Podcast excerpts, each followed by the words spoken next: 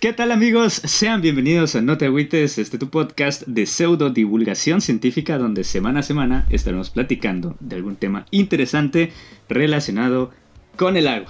Ya le había escrito su bienvenida a Axel, pero el día de hoy tuvo otro pendiente y, y nos tiene aquí Fer, ¿cómo ves? No, qué barbaridad, en serio, ese muchacho, ese muchacho, tiene que haber una sanción por aquí, ¿no es cierto, Axel? Ese muchacho, ese muchacho. No, no, no, esperemos que, esté bien.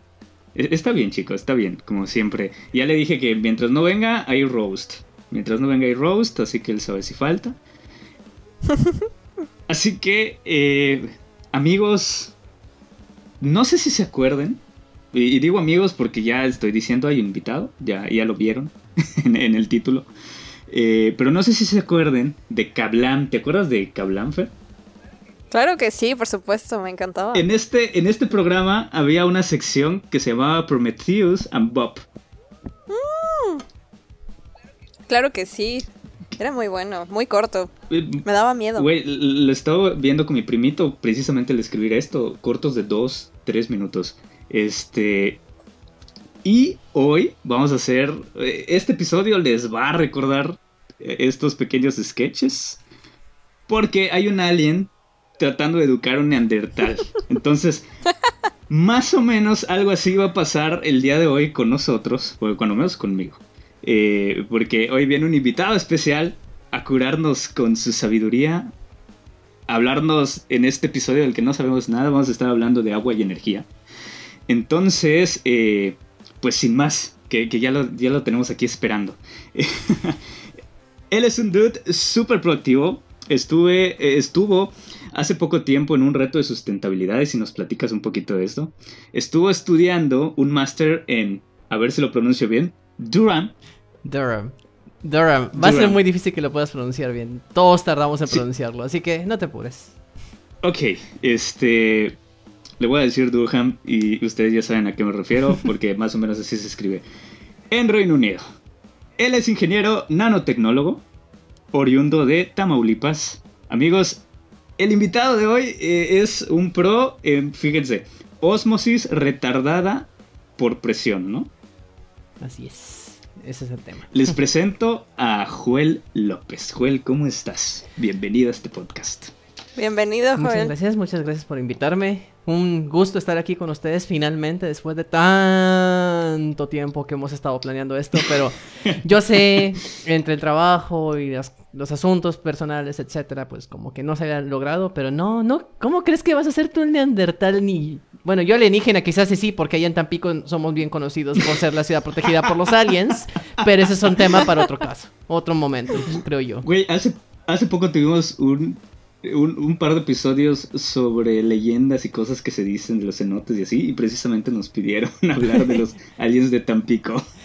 es que es, es toda una cultura, o sea, es parte de nuestro acervo cultural reconocer que los alienígenas nos protegen de los fenómenos meteorológicos. Es en serio, o sea, todos los tamaulipecos saben que Tampico está protegido por los aliens.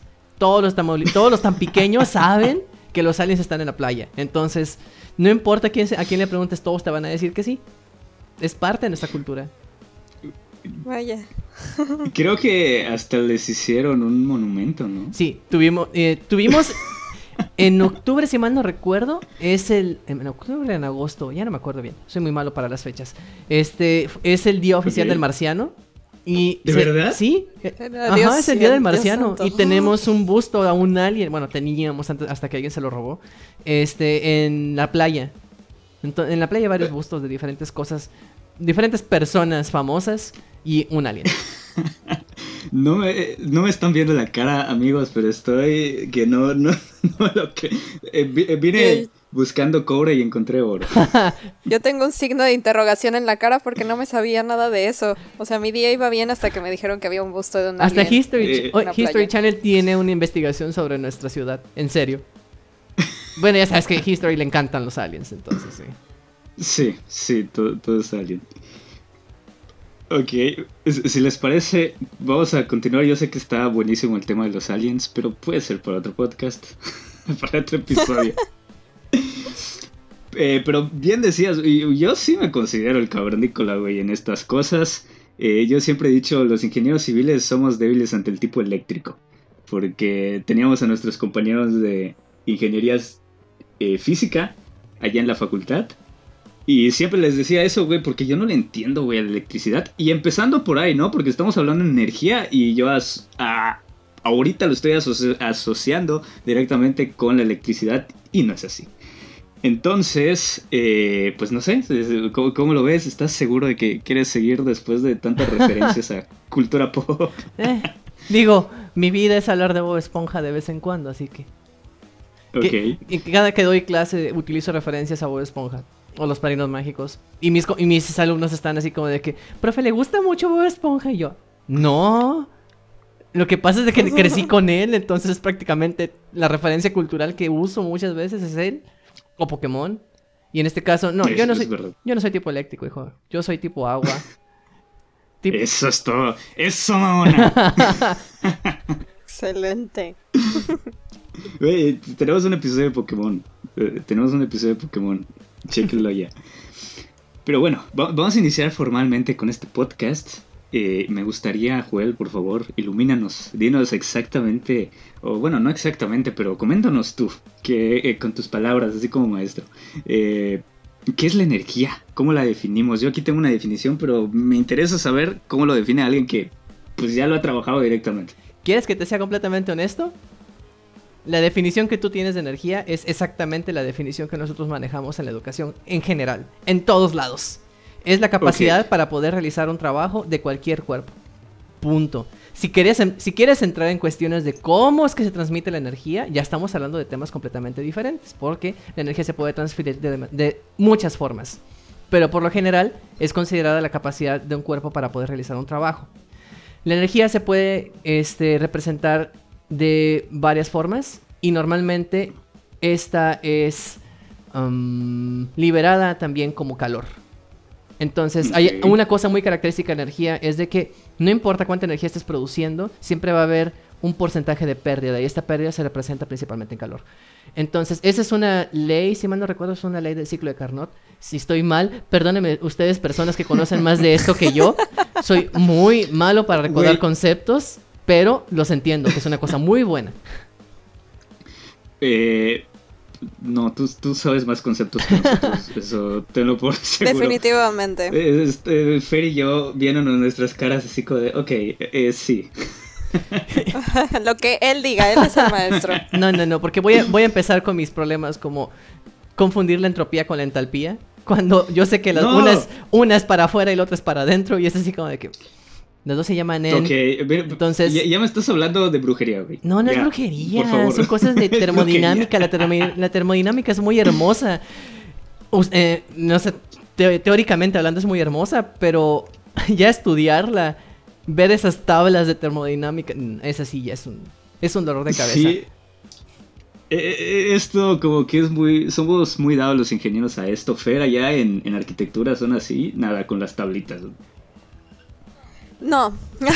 no. no, no, no. en ese sentido no, no somos así realmente. Sí. Como que cada quien está en su onda. Sí, Fer nos va a jalar en este episodio cuando haga falta hacia el camino de, la gente normal, de la gente que no es ingeniera.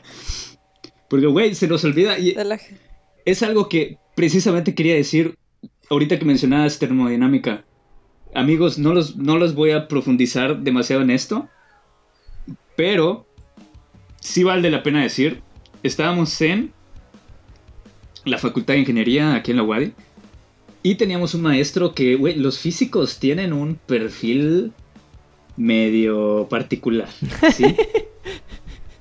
Y, precisamente nos... ¿Por qué? Porque mira, nos está explicando acerca de la entropía, me parece. Eh, es que ya, ya me confundiste, güey, porque ya venía con el término y ya me revolví yo solito. Ahora ves por qué razón me revuelvo con esos dos términos. Exactamente. Entonces, eh, estaba hablando de una o de otra, pero no recuerdo qué estábamos viendo, güey. Se puso a dibujar, empezó a hablar del universo, eh, o sea, nos dio este trip así todo interstellar, todo cosmos, ya sabes, como de 15 minutos. Se perdió mientras estaba con en el pintarrón, ya sabes. al final se volteó y nos dijo, ¿pero por qué les estaba diciendo esto? o sea, el, el vato se perdió, güey. Y, y- y déjate eso, ay, lo rematé mal, güey. Es que lo que nos dijo fue, entonces, si lo piensan, el universo es un gran sistema que se va apagando lentamente. ¿Pero por qué les dije esto? Algo así, güey, y, y está horrible. ¿Qui- ¿Quieres que te sea honesto? Cada que les daba clase a uno de mis grupos, no había vez que no tocáramos el tema de agua, en el cual yo no terminaba diciendo algo sobre energía, y en el cual no terminaba diciendo, es que tienen que enfo- enfocarse en las energías renovables por esto y por el otro, y así como de que, bueno, pero este tema lo vamos a tocar más adelante, en quién sabe qué tal tema. Y otra vez, daba mi clase normal. Hasta que llegamos, justo cuando llegamos al tema de energías renovables, yo así como de que, bueno chicos, lo siento mucho por todos ustedes, yo me voy a dar vuelo aquí y se van a aguantar, porque este es mi tema favorito. ¿Y les gustó? Perfecto. Entonces, sí, lo, lo comprendo muy bien. Y eso del tema de la entropía y la entalpía también es un trip bastante intenso. Cuando, me acuerdo que cuando lo estaba aprendiendo, sí me fui por la idea de que entonces todo el universo es energía. Uy, uy, uy. Entonces sí. Qué fuerte, Qué carnal, fuerte, qué carnal. fuerte. Exactamente. Ay, el buen confi. Ok, güey, qué, qué bueno que dices eso de las energías renovables porque precisamente vamos a hablar un poquito de eso aquí. Porque, bu- bueno, vamos a empezar, ¿no? Hay, hay varios tipos de energía, como, como tú bien comentabas. Y aquí nos vamos a dedicar exclusivamente a las energías renovables que dependen del agua. Entonces, cuando menos así lo escribí, güey. Si tú ya ves que, que es una tontería lo que estoy diciendo, me corriges. Pero precisamente vamos a estar platicando de dos: energía hidráulica y la energía marina. uy, uy, uy. Ahí empezamos mal, hijo. Ah, No, no es cierto, no. Mira. ¡Ay, ah, contras, güey! ahí, ahí te va. Está rompiendo mi corazón. No, ok, no, va. no, no voy a romper tu corazón. Solamente vamos a hacer aquí una pequeña aclaración. La energía hidráulica se obtiene a partir de la energía potencial que existe del movimiento del agua, que es algo que vamos a tocar en, un- en unos momentos. La energía marina no es que sea una fuente de energía diferente a la energía hidráulica, sino que se enfoca completamente a todas las posibles fuentes que existen a través del mar. Es decir, todas las posibles dinámicas de las cuales se puede aprovechar el mar para poder obtener energía son consideradas energía marina. Sin embargo, la energía hidráulica está considerada dentro de la energía marina. Y les puedo decir un poquito más al respecto más adelante. Pero ya, ya acabé, cerré mi paréntesis. Ok, vamos. Fer, eh, ¿estamos bien? Eh, tú, tú- tú- tú y yo, tú, y yo estamos igual. Así que. Yo estoy absorbiendo todo lo que puedo, te lo juro. Yo nada más los estoy escuchando, ¿no? Está, Ok, está bien, está muy bien. ok. Bueno, para efectos de este podcast, vamos a llamarle energía hidráulica a la Sí, Ah, ahorita les voy a decir definitivamente. Eh, a la que viene de los ríos. Sí, o sea, sé que es súper escueto. Sé que está re mal si lo queremos ver como una definición, pero pues ahí vamos. Estamos haciendo el intento. Según el portal de la Universidad Veracruzana, el 80% de la energía eléctrica que se consume en México es de origen, ustedes lo saben, fósil. O sea, gasolinas, todo, todo lo que venga de, de esta quema de combustible es horrible. Eh, y la energía hidráulica es alrededor, pues, representa alrededor del 10%. Eh, ¿Cómo ven este, este dato? depende de qué año estés hablando. ¿En qué año estamos, Ajá. no? Ajá, exacto. Porque, mira, ahí te va. Este, normalmente cuando hago pláticas respecto a energía y agua, tengo que hacer, tengo que analizar en qué año estamos y tengo que preguntar si la CENER tiene información al respecto. ok. Para el 2019-2020 no existen registros actualmente sobre la cantidad de energía producida a partir de las diferentes fuentes de, de energía. Si me preguntas por qué, yo no sé absolutamente nada. Yo no sé por qué no están registrando la energía, yo no sé por qué no le están dando prioridad a las renovables, pero ese es un trip que tengo y que podemos tocar más adelante si quieres. Pero Mira. eh, la última energía, perdón, la última energía que No, está no, aquí sí. es la del 2018. En el 2018 se dice que se generaron alrededor de 1.801.345 gigawatts en total de todas las energías. De Amigo, me, per- me perdiste. Eh, tradúceme. Güey, es que no encuentro cómo. un cómo... gigawatt. Yo diga, ¿qué? Exactamente, güey. Es que... Eh, Puedes decir perritos, conviértelo a perritos y ya lo entendemos todos, por favor. no, ha- ¿cómo? haz, haz tu conversión de, de- de energía a, a perritos, ya sabes. No, no, no. ¿Cómo, des- cómo explicarles los gigawatts de una forma que no tenga que hablar de energía sin hab- hablando de energía? Ok, Tú- a ver, tú, ah, vamos a empezar. Tú date. Para empezar, un, gi- Ajá. un gigawatt son mil watts. Ese, Sí, este prefijo giga lo conocemos también, por ejemplo, de los gigabytes. Los gigas que tiene la computadora son mil bytes. Entonces, un gigawatt son mil watts. Un watt es una unidad que se utiliza para poder este, medir el. ¿Era el potencial eléctrico? ¿La fuerza? El potencial. Es potencial, si mal no recuerdo. Ajá. Uh, Entonces, si quieres que empiece a hacer cosas más específicas de que, qué es una, qué es esto, ahí ya vamos a entrar en problemas. Pero es una unidad de energía. Entonces, al decir que estamos manejando esto en gigawatts, estamos hablando de cantidades enormes de energía. De por sí un watt es mucho. Si quieres ya entrar a cosas más pequeñas y más específicas, mm, según los cálculos que tengo aquí sobre la energía hidroeléctrica, es menos del 10%. en- Es más, es menos del 0.1% casi.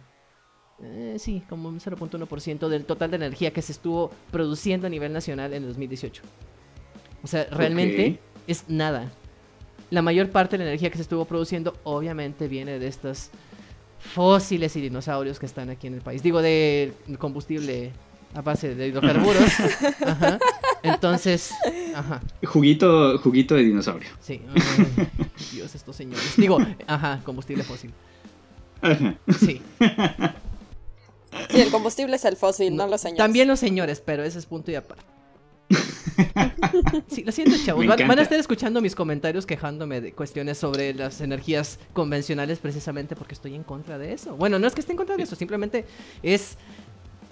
Ya no estamos Nos para estamos estar- tardando. Ajá, Nos estamos tardando. exactamente. Ajá. Ok, sí, no te preocupes, en este podcast venimos a despotricar. Es- Uy, es- uy, Así chica, es. no, no quieres que me despotrique con las energías. Es, es terapéutico esto. bueno, güey, e- ese tema de la medición de datos, e- estamos peleados en México con tener los datos y con los registros, en general con todo lo que sea monitoreo. ¿eh? Es otro tema. Sí. Pero sí. Ok. Este, pre- precisamente es, es un tema delicado esto de las hidroeléctricas. Porque para construirse se necesitan hacer presas. Y aquí ya me siento un poco más confiado porque ya sé un poco más de lo que estabas hablando. Ya estamos entrando en tu Eh, campo. Estamos entrando al área civil. Entonces, eh, En el vestíbulo de la ingeniería civil. esta parte fue para mí para recobrar mi autoestima. La escribí pensando en mí. Ajá. Este, pero de hecho, Pues, ¿qué- hablando de qué- qué- despotricar. ¿Qué, quieres que te diga respecto pues a las sí, o presas? sea, es polémico este tema, ¿no? De, de las de la construcción de las presas. Porque afectan un montón de cosas. O sea, las, las presas son como el ápice de la ingeniería civil. Porque para mí, porque tiene un montón de cosas, un montón de tecnologías, tiene suelos, tiene hidráulica, tiene eh, ingenieros mecánicos, es una cuestión así tremenda, pero visto desde el otro lado, también afecta enormemente pues a toda la fauna, toda la flora, en general el paisaje que hay en la zona, si hay también sociedad ahí, también les afecta de alguna u otra manera. Tabasco. Y. Exactamente, exactamente. Güey, para que veas, conchos, o sea, la, la presa La Boquilla, la que estuvieron tomando. Que de, de ese tenemos un episodio ya con Fer precisamente. Sí, véanlo, escúchenlo. Eh, eh, está horrible, está horrible. Pero, precisamente, ¿no? Eh, la construcción de esta. De, de este tipo de infraestructura implica pues la apropiación y el control de las aguas, eh, además de una reconfiguración territorial tanto del medio ambiente como, de la- como del entorno sociocultural, ¿sí? Entonces, e- e- está complicado. Este, tú, tú conoces de, de esta, de este dato que ya nos dabas. ¿Tú crees que ese 10%, Menos o sea, se 10%. podría mejorar?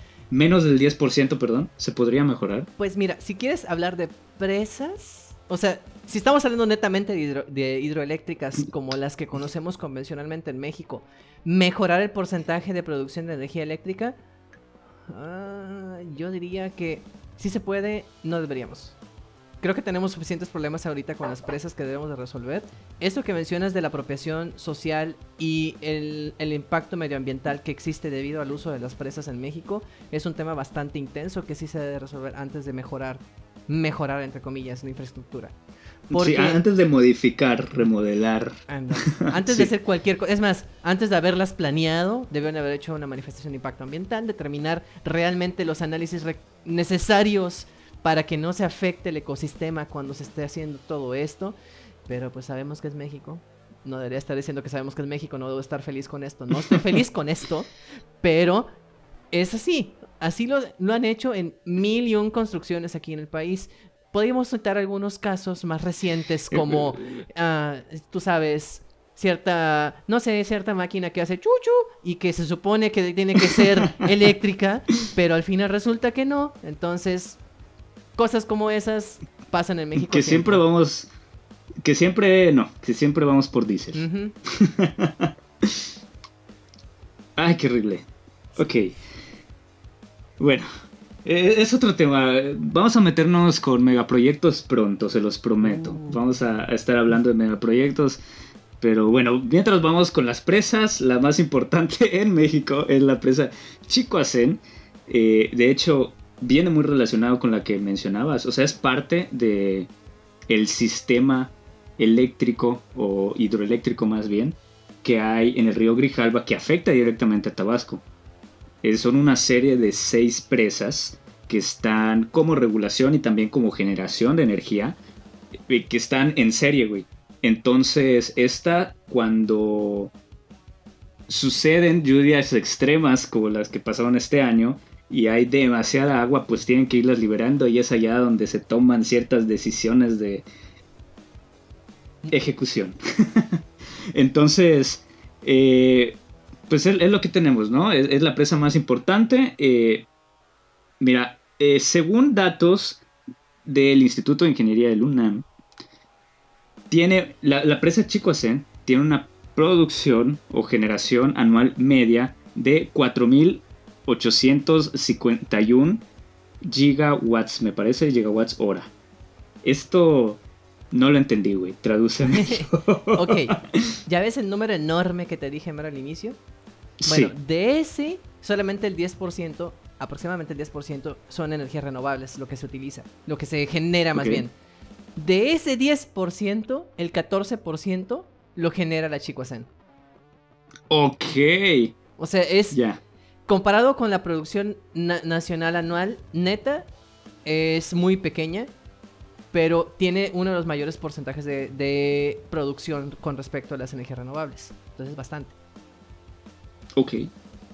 Oye, la chicoacena entonces sí cuenta, ¿no? Como energía renovable. Sí, lo que pasa es de que todas las energías y bueno, todas las plantas de que trabajan así, las plantas hidro- hidroeléctricas emplean un principio de energías renovables. En este caso, el ciclo del agua es un ciclo que no se acaba. Bueno, no se acaba entre comillas. Sabemos que es continuo, sabemos que va a seguir pasando, el agua se va a seguir renovando, que el tiempo que tarde esté aumentando o disminuyendo ya es otro punto diferente, pero el agua sigue ahí, el agua sigue en movimiento. Bajo este principio, la energía producida por una planta hidroeléctrica puede ser considerada renovable. Hay una discusión aquí porque si tú le preguntas a ciertas personas de ciertas áreas, te van a decir que no es renovable porque no existe realmente un intercambio de energía. ¿De qué áreas, güey? Di, di nombres. Sí, ya dilas, ya dilas, porque es que tú, tú yo soy, dilo. yo soy medio hermano Eh, eh, de los eh, químicos, porque de carrera, Ok. mi carrera es ingeniería en nanotecnología, de licenciatura. La ingeniería en Ajá. nanotecnología estaba ubicada en la carrera de química. Era primo hermano de química. Entonces, si yo quemo a los químicos como lo estoy quemando ahorita, de que piensan que la energía hidroeléctrica no es renovable nada más porque se les antojó decir que no, este, pues no, no lo es, pero realmente sí es renovable porque si nos basamos del principio del consumo de materia prima, materia prima entre comillas, para la generación Ujú. de energía y la recuperación que existe en esto, entonces sí. Desde el punto de vista ecológico, que es el punto de vista que yo abordo, sí es una energía renovable. Desde el punto de vista químico, como, Ok. pre- como proceso, como sistema, no. Según ellos. Bueno, amigos, Ok, bueno amigos, ya desquitaron el podcast, ya saben un dato eh, que no sabíamos, que siento que vale la pena, güey, es importante, es importante. E-, es interesante Eh. porque es concepción, es una concepción basada en principios, que es lo que estábamos diciendo hace rato, de que no es lo mismo lo que sabe un ingeniero químico a lo que sabe a un, un ambiental, a lo que sabe un ingeniero eh, electrónico. Nuestras te van a dar perspectivas completamente diferentes y muchos tecnicismos. Ok, ok. Eh, sí, y eso solo hablando de ingenieros, porque aquí tenemos una digna representante del mundo no ingenieril. Así es. Medio, medio ingeniería, la verdad. La mitad. La Eh, mitad no, construcción, la- Mi ¿no? otra mitad está con el arte. Exactamente, sí. Miche y Miche. Eh, pero no- nos ayuda como a traducir esto a, a términos más, más amables, vamos a llamarle, porque pues si nos metemos... O sea, si, si para mí está violento lo que estamos hablando de energía, güey, y eso que más o menos se relaciona, güey, no me imagino un contador, ya sabes, que esté escuchando esto, pues igual Pero es que ese, algo le ha de mover ahí. ese es el punto. Pues se trata de Ajá. eso, ¿no? Exactamente. Absolutamente. Uno Sí, tiene sí, que sí, buscar estoy la forma de decir cómo, les, cómo es que le interesa este tema a todos. Particularmente cuando hablo de este tema, yo evito por completo hablar de, de cantidad de energía. Y tú vas a decir, pero es que se supone que el tema es energía, tienes que decirme cuánto vas a generar. No, yo no tengo que decirte cuánto voy a generar.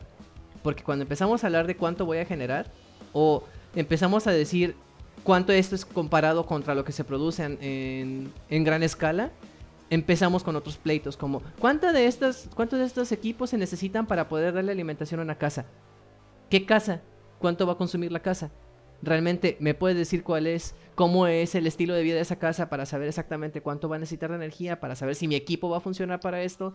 Y si es una casa así, ¿cuántas en el vecindario siguen el mismo patrón? Entonces, ya hablar de cuestiones de energía, netamente, netamente, a mí me da mucha flojera. Porque tendré que estar haciendo esos cálculos y explicarle, no, es que sí, hijo, se genera tanto y que bla, bla, bla. No. Mejor hablemos de cuestiones sencillas, hablemos de cuestiones que todo el mundo puede entender. Si yo quiero hablar de energía a un contador, tendría que decirle, esto me cuesta generar tanto. Exactamente, sí, sí, sí, estoy totalmente de acuerdo, güey, porque muchas veces nos... Ah, segregamos. O sea, sí estamos, digamos que en un mismo universo de profesionistas, vamos a llamarle, pero nos cerramos con nuestro conocimiento. Eh, Nos desentendemos de lo que no Exactamente. es de a nosotros. Sí, este, como que nos perdemos del entorno y a final de cuentas nosotros deberíamos de ser, pues ese, ese inter, ¿no? Entre el entorno social, cultural y la ciencia, que luego porque no hay esa, e- esa comunicación, no hay esa confianza y hay gente que piensa que la Tierra es plana, que las vacunas son un asco y que no existe el coronavirus. Y que el, que infrarrojo te va a, a destruir el cerebro cuando te miden la temperatura en la frente también. Dios, en serio, no sabes cuántas veces me he peleado en el súper por eso. Pero aquí existe el término, ahora sí vamos a utilizar un tecnicismo para poder definir lo que acabas de mencionar, se llama transdisciplinaridad. Repito, transdisciplinaridad. Es el término que se está acuñando más recientemente para referirse al hecho de que uno ya no puede abordar el tema solamente desde su disciplina, sino que tiene que abordarlo desde diferentes. Es decir, no vas a, particularmente en el caso de las presas, vamos a tomarlo como ejemplo, no puedes abordarlo solamente desde el punto de vista ingenieril. Tienes que tomarlo desde el punto de vista social. ¿Dónde lo estás poniendo? ¿Cu- ¿Cuántas comunidades se van a ver afectadas por lo que estás haciendo? Si desbordas la presa, ¿vas a destruir dos comunidades indígenas o solamente vas a destruir una ciudad?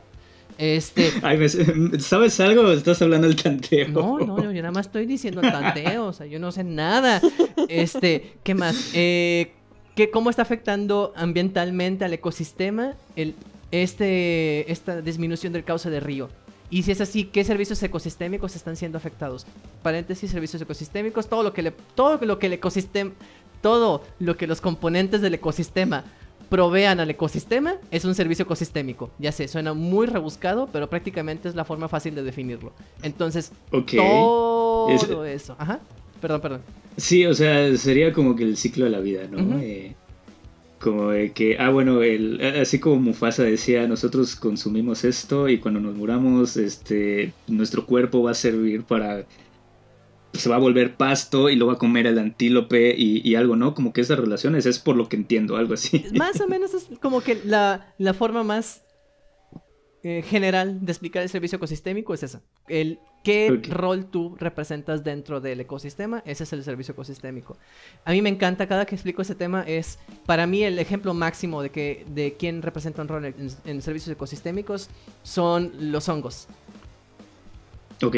Los hongos tienen una función muy específica, son de descompon descomponedores, descomponedores. Eh, Perdón, es que me aprendí la palabra en inglés. se- según Ajá, yo sí. Ajá, descomponedores. Descomponedores. Sí, Sí. es- en, en inglés es decomposers, entonces ya tengo muy grabada esa palabra ahorita. Pero el chiste es de que su única función es esa. Ellos no pueden comer nada que no sea este un ser putrefacto. Desperdicio de alguien más, ¿no? Ajá. Y lo que hacen es de que lo destruyen completamente, destruyen los nutrientes, los dan a la tierra y la tierra toma los nutrientes para poder dar vida nuevamente a las plantas. Entonces, es un rol muy específico, muy, muy específico. Y es más fácil entender un servicio ecosistémico con ese rol, porque sabes que esa es su función. Es lo único que van a hacer. Se ven bonitos y si los comes te puede pasar algo que no vamos a tocar en este podcast, pero, ajá, o sea, Puedes tener una rica pizza, por ejemplo. puedes tener pizza también. O una rica quesadilla, allá con tu sí. huitlacoche.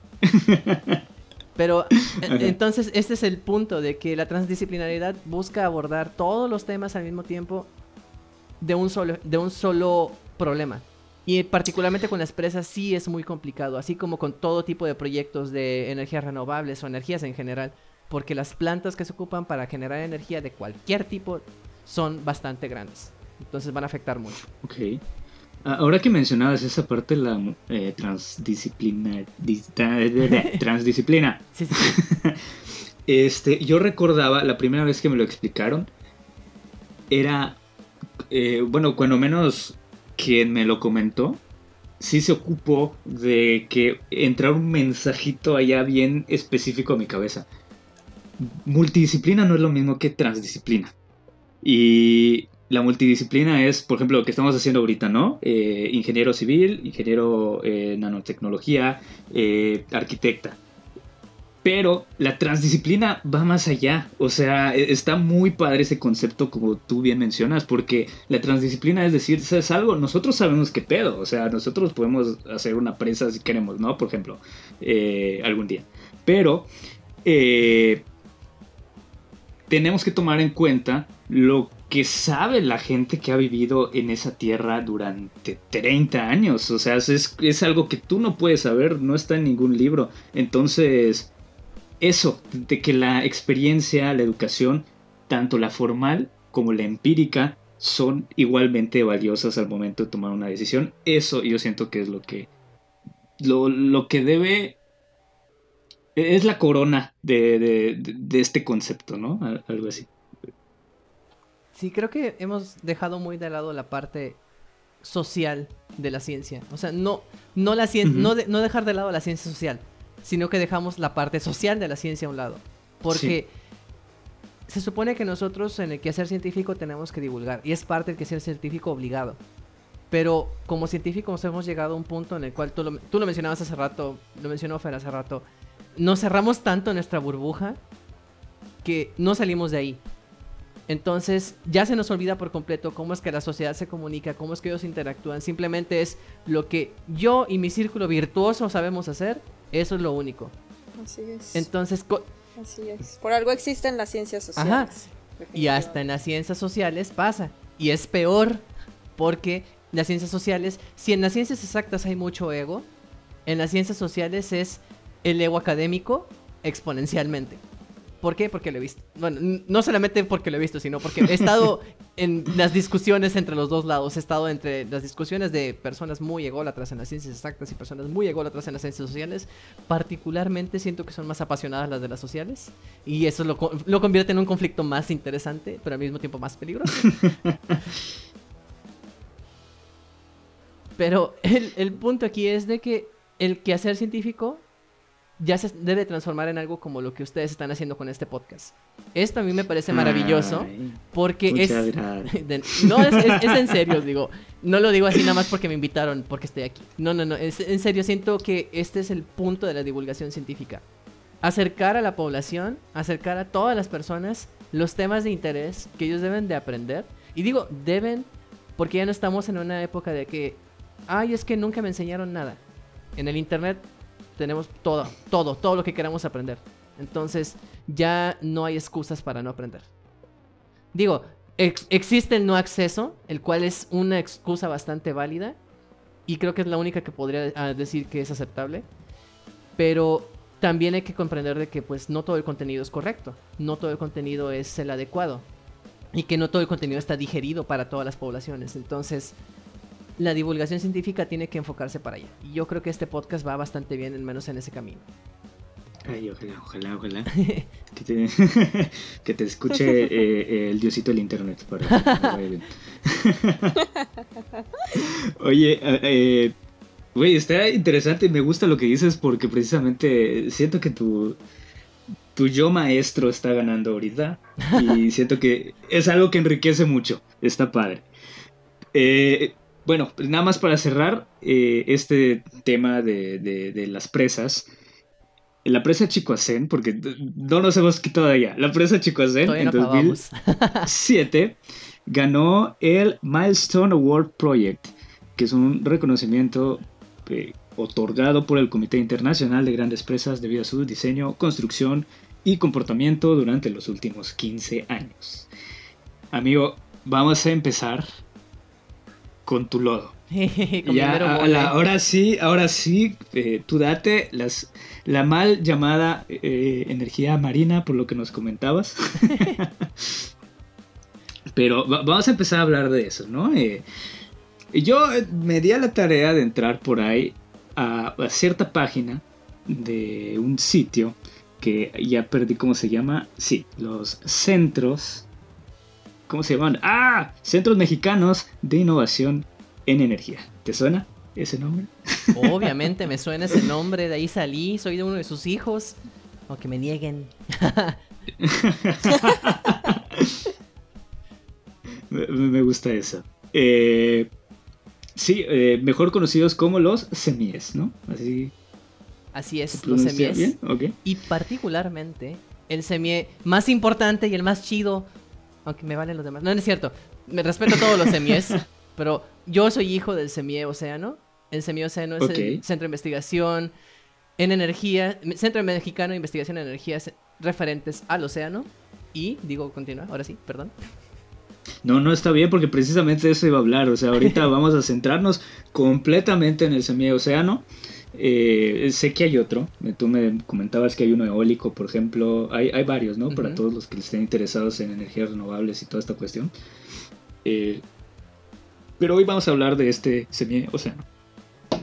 Entonces, yo entré a esta página eh, y, y ya me puse a checar y ellos distinguen estoy seguro que vas a que son tus líneas de investigación, ¿no? Bueno, no, no todas, pero son cinco las que pude distinguir. Que está la energía producida por corrientes marinas, la proveniente por gradientes térmicos, la proveniente por eh, movimiento de mareas, la proveniente por la energía del oleaje. Y este, antes de pasar a la siguiente, que estoy seguro que es la que tú quieres, este, ex- explícanos un poquito esto, o sea, en, en general, ¿qué, qué hacen acá en los semies? Este, ¿Cómo es que tienen que ver las corrientes marinas, los gradientes térmicos? Primero, ¿qué es? Porque no estoy muy seguro de qué es.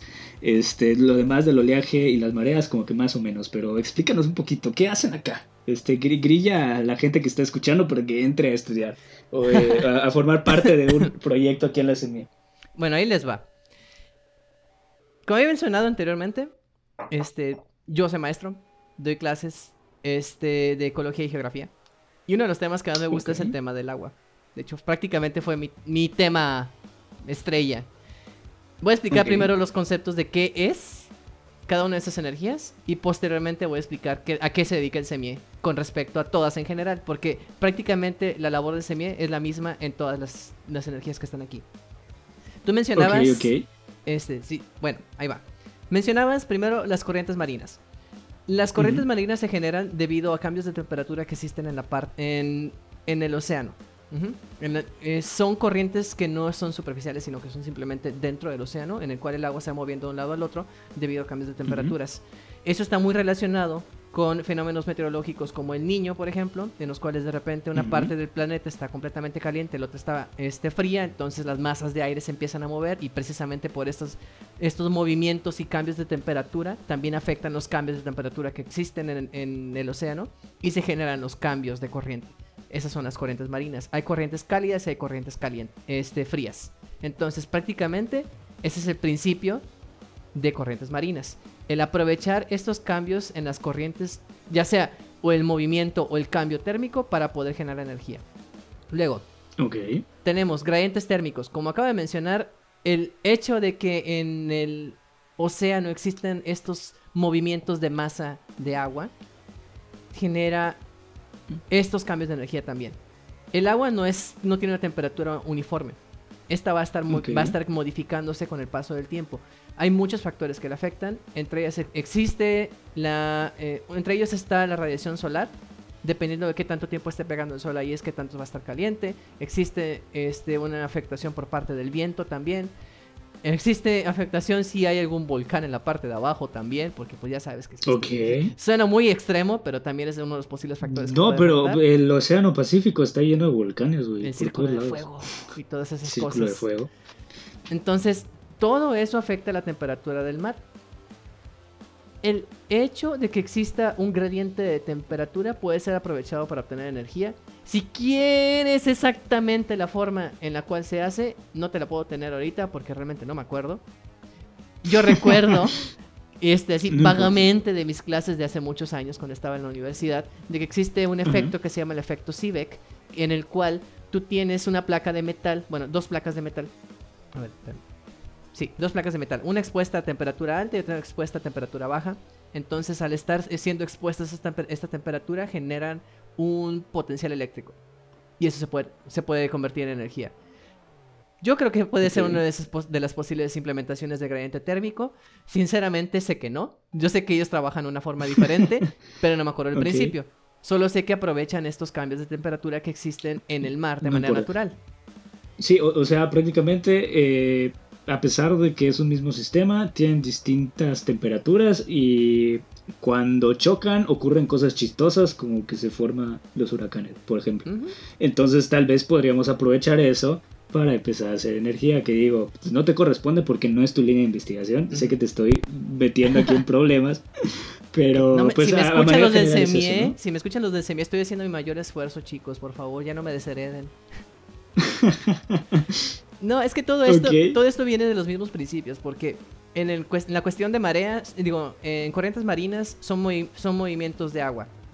Estos movimientos se generan por lo que acabamos de mencionar anteriormente. En la cuestión de gradiente térmico es por las temperaturas. Pero estos cambios de temperatura generan también un cambio en las corrientes y un cambio en los movimientos de agua. Normalmente cuando tú tienes un cuerpo de agua o un líquido o un gas y tú empiezas a calentar, digamos que tienes una olla, vamos a poner un ejemplo de una olla. Tienes una olla... Termo- termodinámica Ajá. otra vez. De nuevo la termodinámica, chicos. Les dije que es hermosa, la van a disfrutar, al menos mientras me estén escuchando un rato. Entonces, Güey, es, es que se, escucha violento, pero ya los, los escuchas van a ver que no es tanto, o sea, tiene que ver nada más con, con presión, con temperatura y con volumen. Lo que involucra estas tres variables, eh, a manera general, pues es termodinámica, es física, Sí. no importa. Y es- Ajá, esos son los principios de todo eso. En el caso de la olla, estás calentando el agua. Como estás calentando el agua, el agua está en una olla. o sea, está- es bien- digo, ustedes no me ven en la pantalla, pero estoy haciendo las figuritas de cómo podría ser. Tienes, la tienes agua que está tocando el fondo de la olla y tienes agua que está en la boca de la olla, vamos a ponerlo así. Tú empiezas a calentar y la primera parte del agua que se va a calentar es la que está más pegada a la olla. Ajá. Es correcto. Las moléculas, las moléculas del agua, o sea, las cositas que aparecen Mickey Mouse, van a empezar a moverse así, bien loco, porque tienen demasiada energía y porque, pues, están, les están traspasando la energía del fuego. Entonces empiezan a excitar, que es la, la terminología correcta, empiezan a excitarse, se mueven, tratan de salir porque tienen demasiada energía, desplazan el resto del agua y el agua fría baja. Entonces se genera un movimiento. Sí, que sale vapor, el vapor es el prácticamente el agua que ya está con demasiada energía como para quedarse dentro del estado líquido, De la olla. Dentro de la olla. Ajá. Pero entonces, este es un movimiento que se generó por los cambios de temperatura. Cambió de estar caliente subió para enfriarse, la que no se alcanzó a enfriar se fue en forma de vapor y la que sí se alcanzó a enfriar, pues vuelve a seguir el Está ciclo. regresando. Exactamente, regresa nuevamente. que estamos hablando de enfriar, pero no significa que la puedas tocar. Ah, estamos sí. hablando de precisamente este gradiente de... O sea, el gradiente es una diferencia, ¿no? Eh, Así es. eh, o como que una diferencia difuminada. Algo así como los, los, los uniformes deportivos que empiezan como que en amarillo, este, mírame huevo y, un verde allá abajo, todo horrible también. Y como que se juntan, pero se traslapan y hacen... Eso es un gradiente. Entonces algo así funciona, eh, más o menos. Si pudiéramos ver la temperatura, algo así sería. Algo así, ¿no? Gra- gradiente, pues, la palabra gradiente cuando lo empleamos en esto utilizamos por definición el triángulo de diferencia. Y prácticamente es eso, o sea que es una diferencia de temperaturas. Normalmente cuando trabajamos con esta clase de cosas buscamos que la diferencia de temperatura sea alta, al menos en mi área. Ujú. Eh, bueno, no temperaturas, de salinidad, perdón. Pero la diferencia de lo que sea que estemos sacando en la variable, tiene que haber una diferencia. Es decir, tiene que ser un A y un B. Puede que A Ujú. sea bien poquito diferente a B, o puede que realmente sea una inmensidad de diferencia, pero ese es el gradiente, que existe una diferencia. Oye, se me ocurre como que en términos mecánicos, o sea, un poquito más eh, de física, pues de la que todos estudiamos en secundaria, este, la diferencia se podría ver, por ejemplo, en la energía potencial, ¿no? Que la energía potencial está dada por la posición, en otras palabras, por la altura. O sea, si tú te caes de, de en lo que estás parado, es, o sea, eh, si estás en el piso y te caes, pues te va a doler. Pero si tú te caes de un tercer piso, te vas a matar porque pues es una diferencia de potencial grande. Entonces, ¿dónde hay más energía? ¿Dónde puedes ver más energía? Pues en- evidentemente en la, en la segunda, ¿no? Porque te caes de un tercer piso y es lo que es lo que se busca, ¿no? En estos casos, entiendo por lo que estás diciendo, como maximizar esas diferencias para que haya más energía que se pueda aprovechar. Mientras más energía haya, más se puede aprovechar, ¿no? Algo así. Sí, pero, como toda la vida hay un pero, no Ajá. precisamente porque haya una mayor diferencia significa que hay una mayor energía. Y ahorita vamos Ok, a tocar ese tema cuando tocamos Ya mi área. bueno, y finalmente, ya para cerrar esta parte de las otras energías que estudia el SEMIE, están las de la marea Ujú. y el oleaje. Las menciono juntas porque ambas están muy de la mano. El oleaje, este, existen dos tipos de olas. Están las olas, este, creo que eran oscilatorias las primeras, que son, hacen un círculo.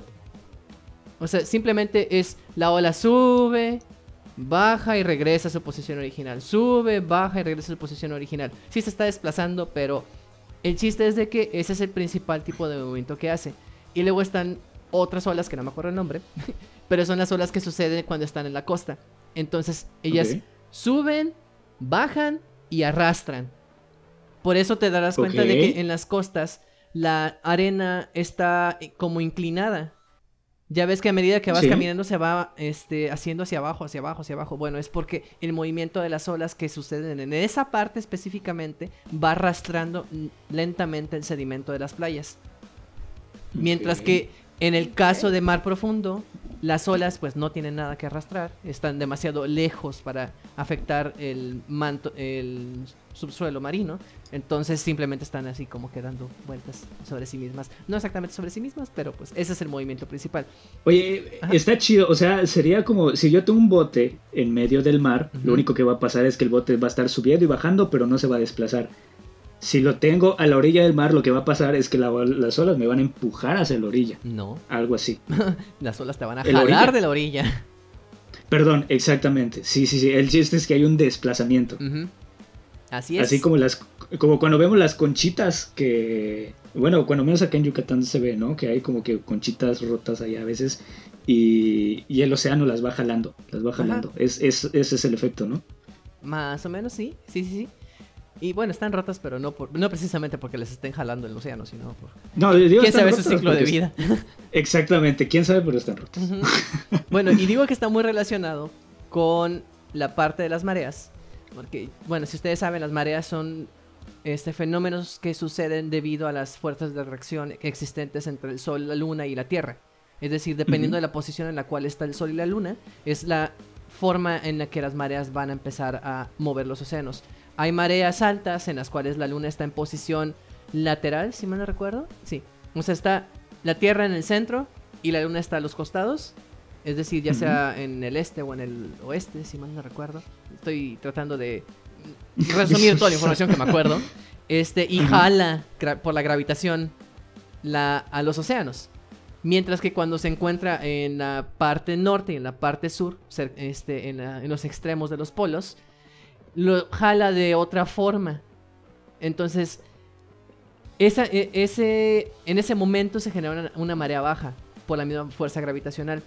Entonces, estos cambios en los movimientos del mar pueden ser aprovechados para generar energía. Particularmente el oleaje puede ser utilizado para generar energía hidráulica. ¿Cómo? Ok, tú pones una planta de estas que normalmente tiene unas aspas, entonces el agua pues va a estar moviéndose, como dije, tiene una, un movimiento muy particular, muy específico, entonces ese mismo movimiento de arrastre o ese mismo movimiento circular de las olas puede estar movimiento moviendo una hélice, por ejemplo. Y esa es energía hidráulica. Ok, ok. Entonces, para mí el concepto de energía hidráulica no podría encerrarse solamente a presas, porque puede ser aplicado a otras. O sea, la idea de, de cómo se obtiene esa energía puede ser aplicada en otras tecnologías también. Por eso decía que la energía del océano no es que sea diferente a la energía hidráulica. Más bien, la energía del océano puede incluir la energía hidráulica, pero desde otra perspectiva. Ok, ok. Está chido, está chido. Interesante. Eh, eh, me encanta, güey, estamos... Estás abriendo un tercer ojo. Aquí. Eh. pero, está padre, está padre. Me agrada. Y bueno, finalmente yo creo que ya podemos pasar a, tu lodo. A los gradientes salinos. Aquí sí, sí. lo que quieras. Coméntanos lo que quieras. Tenemos un tiempito allá todavía para que te explayes. ¿Cuánto tiempo tenemos? Tú date, yo, te digo si tardamos. Muy bien. A ver, vamos a empezar con los gradientes salinos. Como Iván mencionó anteriormente, un gradiente es una diferencia. Principalmente es una. Hay un valor que es mayor a otro. Vamos a ponerlo así. En sí, la idea de gradiente salino viene de la idea de que en el mar tenemos una salinidad muy alta, una salinidad bastante alta, son alrededor de 37 gramos por kilogramo, sino 35, 37 gramos por kilogramo, ajá. Esa es una salinidad muy alta. Y incluso hay lugares en los que es más alta todavía, pero no vamos a tocar ese tema ahorita. Este, entonces, nosotros sabemos que los ríos tienen unas características muy específicas que se van modificando de acuerdo al paso del mismo. Es decir, el río sigue un cauce. Y mientras va avanzando por este cauce va arrastrando sedimentos. Y estos sedimentos se van disolviendo dentro del río y cambian sus características, sus propiedades químicas. Entonces va adquiriendo cierta salinidad pero por lo general la salinidad de un río, bueno, no voy a generalizar porque si no me regañaría mi supervisora. Los ríos tienden a tener una salinidad menor que en el mar.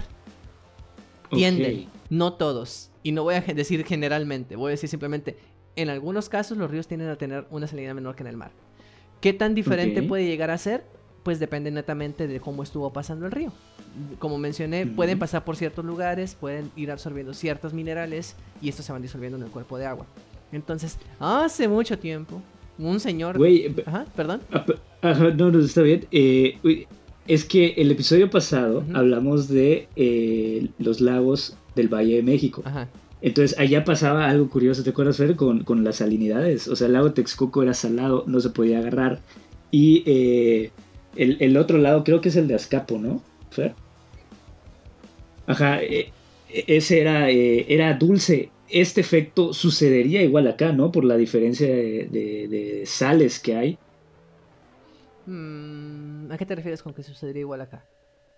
Sí, o sea, esta mezcla que tú dices. Eh, oh, bueno, no sé si. ya, ya, ya te entendí. De que si pudiese usar esos dos lagos para hacer mi brujería. Producir energía. Ajá.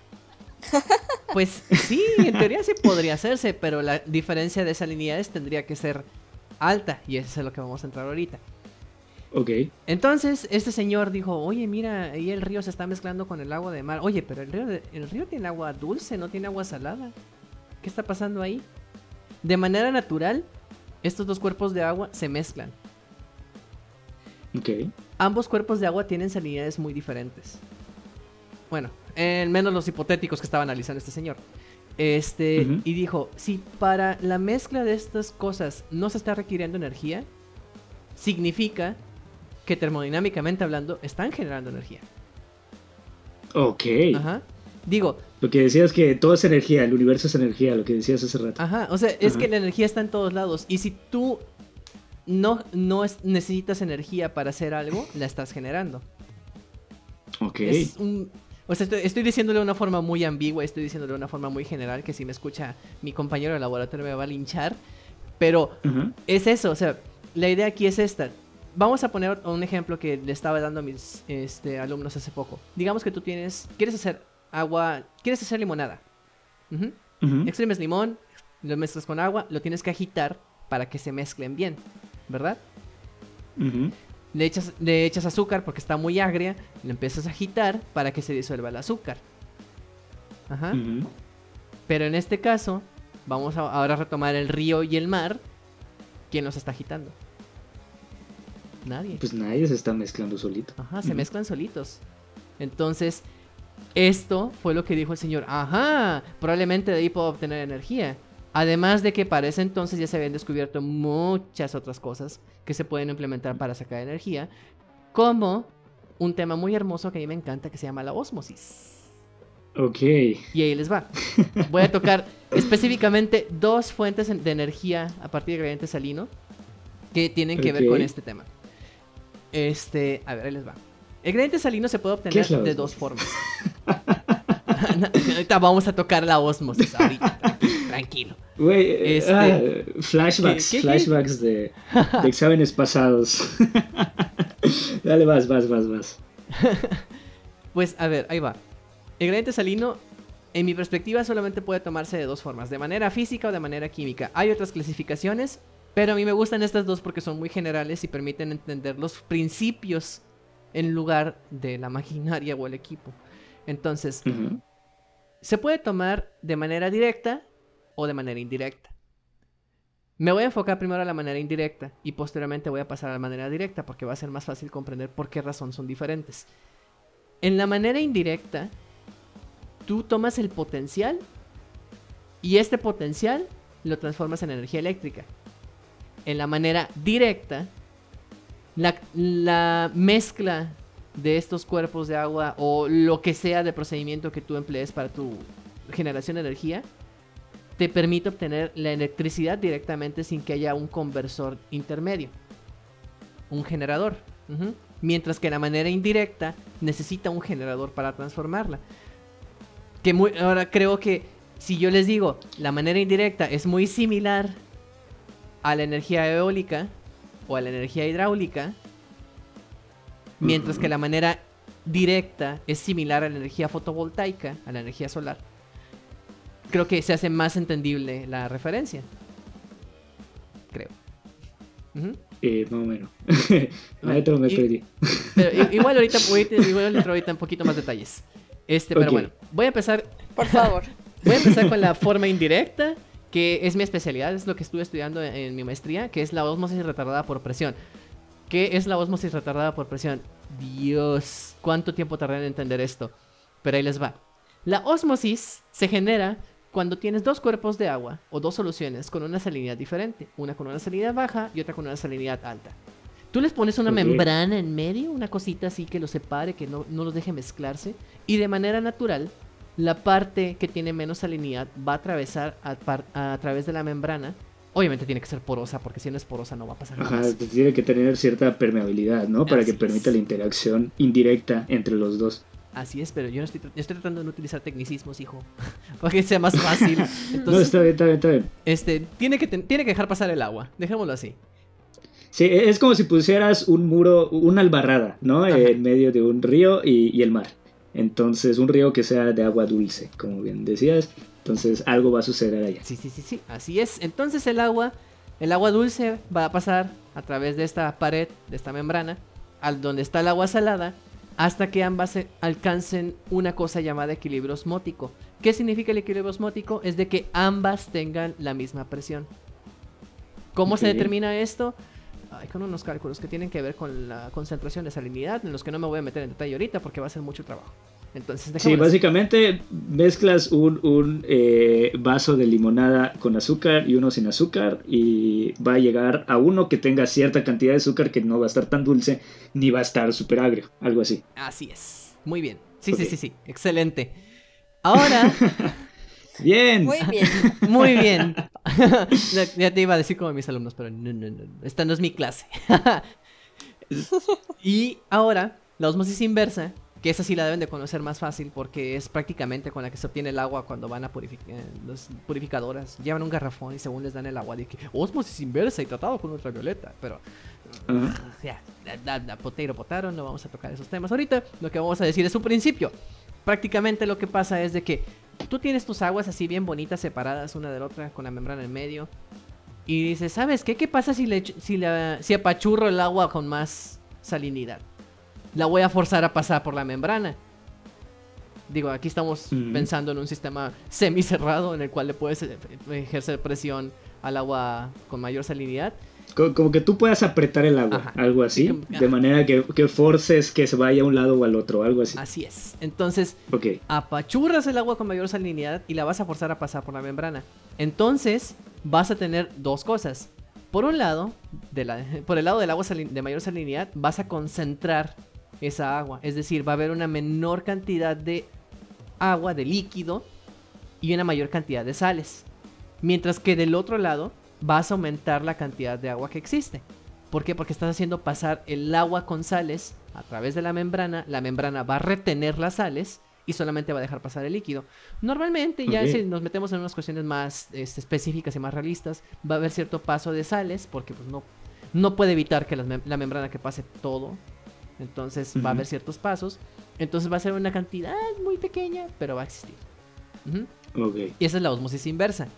La osmosis retardada por presión. Ah, breve paréntesis. En la osmosis inversa, la, la presión que tienes que implementarle, la presión hidráulica, ahora sí vamos a hablar de presiones hidráulicas, al agua con mayor salinidad, es mayor que la, que, le- que la presión del equilibrio osmótico. Es decir, ya lo que habías dicho, dicho anteriormente, cuando las dos limonadas te quedan más o menos con el mismo sabor, bueno, ajá, más o menos con la misma dulzura, dulzor, perdón, dulzor. Me, me han regañado por usar esa palabra anteriormente, entonces tiene que ser dulzor. Este, Ok. cuando ya más o menos quedan así, tú dices, no sabes qué, sí, me, sí la quería azucarada. Entonces, ¿qué hago? Ujú. Entonces presionas la parte que originalmente tenía más azúcar, empiezas a mandar la limonada del otro lado y esta parte que estás presionando se va a volver más azucarada porque va a haber más azúcar. Bueno, va a haber la misma cantidad de azúcar en un volumen más pequeño Ok. y por esa razón se concentra. Ok. Entonces, este es un punto muy importante porque este, ahorita voy a tocar esto ya cuando explique la osmosis retardada por presión. Ahora, pro. Pro son las siglas en inglés de la osmosis retardada por presión. Y consiste en un punto intermedio en esas dos tecnologías. Así de sencillo. Como un punto intermedio. Sigues dejando que el agua fresca pase a través de la membrana al lado de agua salada. Definitivamente eso va a seguir pasando. Pero le vas a poner cierta presión al agua de que tiene salinidad. Esta presión no tiene que ser tanta como para forzar la osmosis inversa que pase. Entonces sigue pasando el agua dulce al lado del agua salada, pero el agua salada no la estás forzando a regresar. Y ahorita les voy a explicar por qué. Lo que pasa aquí es de que como tú estás dejando que el agua pase para acá y le estás ejerciendo una presión, estás aumentando un volumen dentro de un espacio que no está cambiando. Es decir, estás sobrepresurizando el agua. No sé si me explico aquí. Quizás ya estoy empezando a entrar a temas un poquito más densos. Un poquito. O sea, a ver, Pero, pero, pero sí está bien. O sea, sí, e- es eh, prácticamente, eh, en resumen, todo esto tiene como distintos nombres según como vayas jugando con las salinidades. Ajá. Pero todo, a final de cuentas, eh, se basa en el mismo principio de forzar dos, eh, li- dos limonadas, una con azúcar y otra sin azúcar, a través de una membrana y, y- y- cómo se van dando todas estas cosas. sí, ¿no? En- entonces, eh, lo que tú trabajas, por ejemplo, es eh, el PRO, ajá. la, la retardada por presión. Sí, Sí, ¿Estoy osmosis bien? retardada por presión, así es. Ok. Ajá. Eh, Y, y con esto se puede producir energía. Sí, y ahí voy para es, final. ahí, ahí voy a explicar Ajá. justamente cómo. Voy a poner un ejemplo, un globo.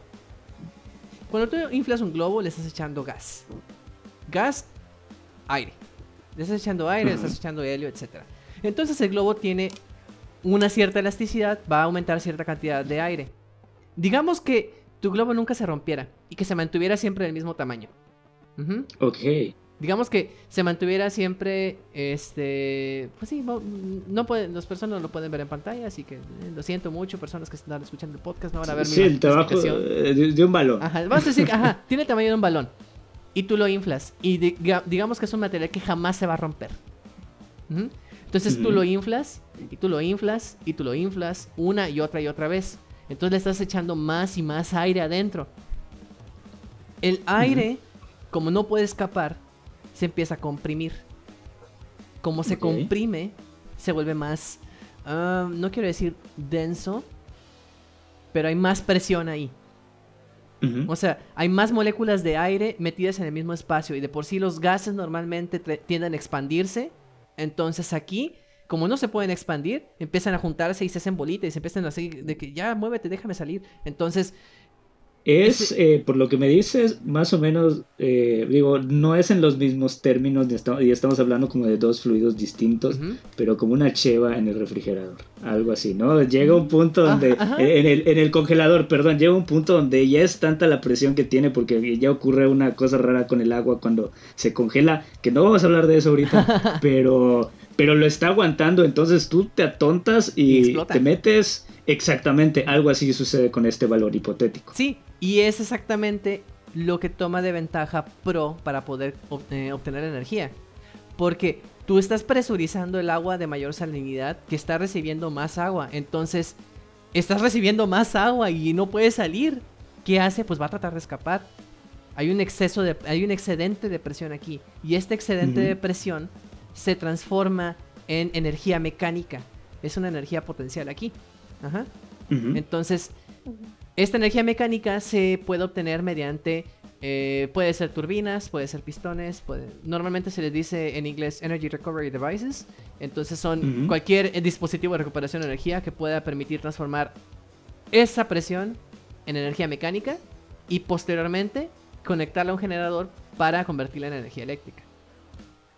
Sí, amigos, eh, básicamente es toda esta brujería que ocurre entre una cosa y la otra, donde tú puedes, eh, pues del flujo del agua, por ejemplo, en el caso de las hidroeléctricas, obtener energía eléctrica. Digo, no sabemos, puedo decir, no sabemos a ciencia cierta, sí lo sabemos, pero, ajá, podemos no entenderlo por completo, pero hay algo allá que está capturando la energía y que me permite aprovecharlo. Entonces es algo así. Sí, básicamente es eso.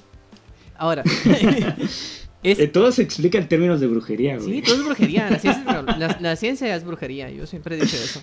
Es magia. Así como, ¿cómo funciona? Es magia. ¿Ya? Sí. Digo, ¿quieres la explicación? Ah, bueno, ahí voy. Pero, mientras tanto es magia. No, este. Esa es una conversión indirecta. Entonces, el gradiente salino se puede obtener mediante conversiones indirectas, aprovechando la transformación a una, a una energía mecánica, a una energía térmica, a otro tipo de energía y posteriormente energía eléctrica. Ahora, esa es la indirecta. La directa, uy, ahí quítate que ahí te voy, porque está, esa sí está pesada. Ahí va. Ok. La tecnología que conozco directa, que es con la que también trabajé en el tiempo que estuve en el CEMIE, se llama electrodiálisis inversa. Ok. La electrodiálisis inversa es lo inverso a la electrodiálisis. Así, ya se, suena súper menso lo que acabo de decir, pero prácticamente es la mejor forma de explicarlo. Tanto PRO como la electrodiálisis inversa son primos de tecnologías que ya existen para este, hacer algo en el agua. En el caso de la electrodiálisis se utiliza para, se puede utilizar para disociar el hidrógeno y el oxígeno, si mal no recuerdo. Se puede O sea, utilizar como para separarlos Ajá. a nivel atómico, Sí. si mal no recuerdo. Se puede utilizar para condensar este, contaminantes en el agua también mediante electricidad. Este, Oh, cool. Y prácticamente lo que pasa en la electrodiálisis es de que tú haces pasar una corriente eléctrica en el- la solución para generar algo. Bueno, Y con eso separas. ajá, con eso separas. Ahora, la electrodiálisis inversa, si en la Los electrodiálisis... junta. Ah, Ok, ya estamos. No, por, ahí, por, ahí va, pero no, no, no exactamente. No, ah, si en la, electrolisis, en la electrólisis normal necesitas electricidad para que funcione lo que estés haciendo, en la electrólisis inversa vas a generar electricidad con lo que estés haciendo. Ok. Y ahí les va. la idea general de un dispositivo de electrólisis inversa explica mejor el concepto que el concepto mismo. El concepto es muy revuelto. Este, para una persona que no tiene conocimientos de química o una persona que no tiene conocimientos de electroquímica, va a ser un poquito difícil de entender con la terminología.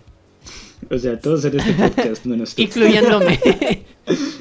No, batallé mucho para entender ese concepto, la verdad. Entonces, como lo trato de explicar, es de que es como una batería. En una batería va a haber un flujo de electrones. Es decir, los electrones van pasando de, de un lado de la batería al otro. Es decir, van así de derecha a izquierda o de izquierda a derecha, dependiendo de cómo está la, orientación de la cosa. Esta. Entonces, este flujo de electrones lo podemos eh, equiparar con lo que pasa en un dispositivo de electrólisis inversa con una pila. ¿Cómo ves esto? Ok. Vas a, vas a, tener nuevamente una entrada de agua dulce y agua salada. Esto siempre es con gradiente salino. Tienes estas dos entradas de a fuerzas. No puedes, no puedes evitarlas. Pero aquí vas a tener una entrada de agua dulce, una entrada de agua salada, luego otra entrada de agua dulce, luego otra de agua salada, luego otra de agua dulce, luego otra de agua salada, que... Un cien pies humano, pero con baterías de agua. Algo, así. No, este... Eh, para las personas que conocen de electrónica, si mal no recuerdo, esto es conocido como un arreglo en serie. En serie, ¿no? Ok. Entonces, ¿qué va a pasar aquí? Tú vas a dejar que entre el agua dulce y el agua salada. Y van a estar pasando de un lado al otro a contraflujo, si mal no recuerdo, bueno, flujo, van a flujos diferentes. Este, estas soluciones tienen una sal. ¿Qué sal? Ve tú a saber con cuál quieres trabajar. Con la que trabajamos nosotros era cloro de sodio. Y lo que pasa es de que dividiendo el agua dulce y el agua salada va a haber membranas que solamente van a dejar pasar un ion, ya sea un ion positivo o un ion negativo. Y que era más o menos lo que me explicabas, lo que ocurre con eh, el vasito de limonada hipotético. tú, lo estás llevando a una escala química, lo estás llevando a separar moléculas ¿no? de, sal en este caso. En el caso de Pro, el principio es más físico. O sea, yo lo veo de esa forma. O sea, todo lo que tiene que ver con Pro son cuestiones físicas. No te estás metiendo en cuestiones químicas porque realmente no te interesa tanto la composición de lo que está en el agua, sino la capacidad de generar presión. Mientras que en red, que es la electrolisis inversa, te interesa mucho la composición de lo que está en el agua, porque esto es lo que te va a generar la energía. tiene que haber un intercambio iónico en toda esta batería este, de agua. Es decir, para un lado van a ir todos los iones positivos y para el otro van a ir todos los iones negativos. Y este movimiento continuo es muy similar, por no decir que es el mismo, que lo que sucede en una batería. Va a generar una corriente eléctrica. Porque así como son iones positivos y iones negativos, uno de esos iones va a tener un excedente de electrones y otro no. Estoy diciendo de una forma muy burda, pero es prácticamente lo que está pasando. Entonces, este movimiento, este flujo de iones es lo que genera la energía eléctrica. Entonces es con una mini batería. Pero no porque sea una, mini batería y las puedes poner en paralelo o no las puedes poner en serie y van a funcionar así. Digo, tiene sus restricciones también. Es complicado. Finalmente, está, tienes este sándwich de membranas y agua. Y al final tienes unos electrodos. Estos electrodos tienen que estar sumergidos en una solución que sea afín a las sales que estás empleando. Por eso les digo que es muy importante en esta clase de baterías qué sal estás empleando porque de otra forma el intercambio iónico no se va a llevar a cabo de manera correcta. A partir de los electrones tú conectas lo que sea que vas a conectar y directo a la corriente. Ya generas tu electricidad. Por eso se conoce como de conversión directa. Porque aquí sí estás generando la energía directamente. Mientras que en el otro, no. Tienes que hacer una conversión previa. Ok, ok. Oye, eh, a manera general es eh, así como como tú, tú me describes la metodología que han estado haciendo, ¿no?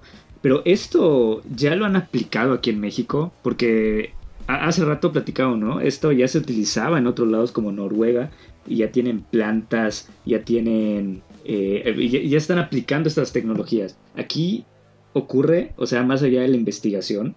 Pues, bueno, este, como bien mencionas, ya en otros países ya se está empleando estas dos clases de tecnología. Está una empresa que se llama Redstack, que está en Países Bajos, si mal no recuerdo. Ellos se dedican principalmente a electrólisis inversa y emplean un lago que está ahí.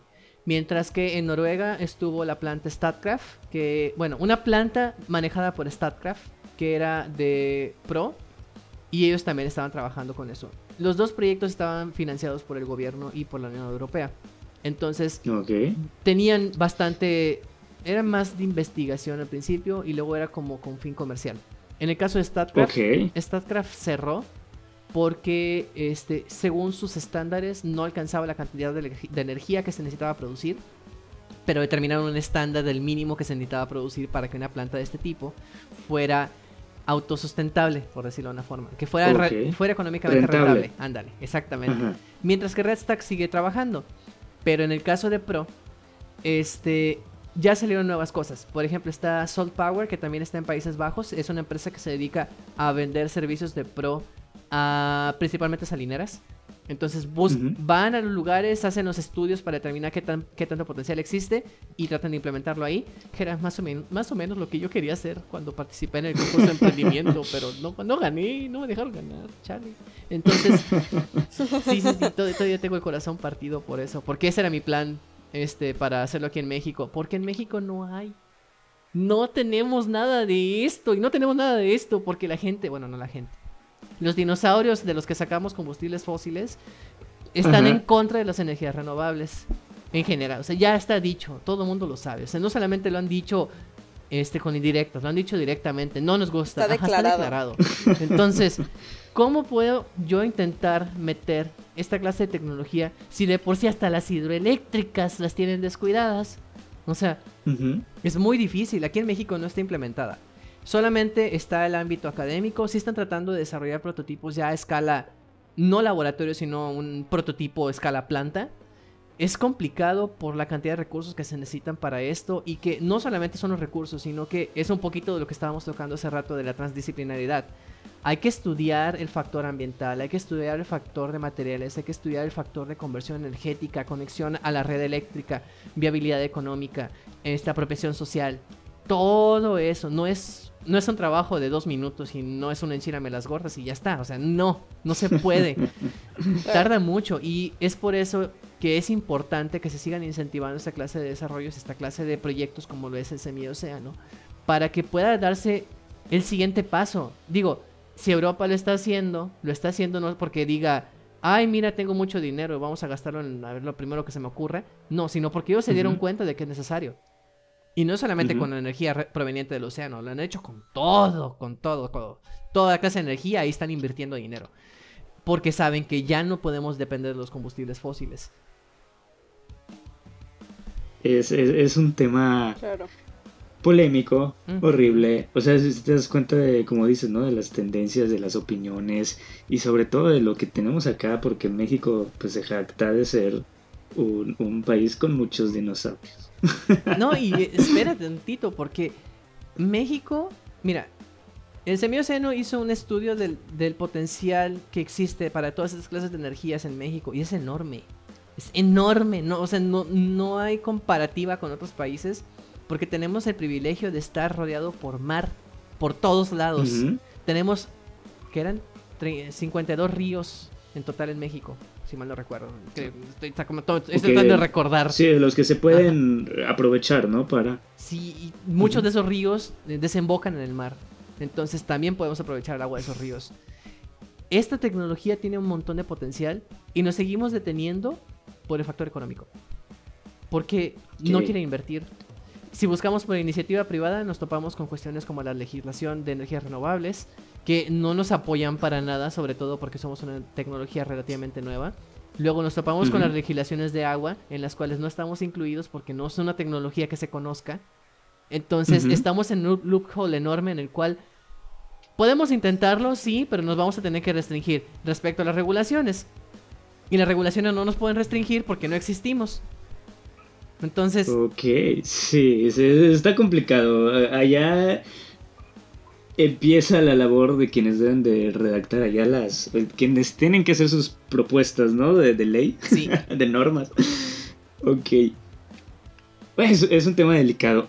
¿Tú lo ves a corto, mediano plazo que lleve por, por acá? ¿Cómo lo ves? A ver. bueno, an- antes de que te dé la respuesta de eso, te voy a responder otra pregunta que me hiciste. Me preguntaste hace rato si a mayor salinidad, a mayor gradiente salino era posible producir mayor cantidad de electricidad o mayor cantidad de energía. La respuesta es no necesariamente. Y te voy a explicar por qué. La sal es una cosa bien liosa. Cuando tú estás empleando ya sea la metodología de red o la metodología de pro, la sal tiende a ser algo que se llama incrustación. Pasa en todos lados. Si tú vas a la industria vas a escuchar que mucha gente se queja de que sus tuberías están llenas de incrustación. Y no precisamente porque están trabajando con agua, sino porque están trabajando con químicos que tienen sales. Sales de cualquier tipo. Estas sales empiezan a recubrir todas las superficies.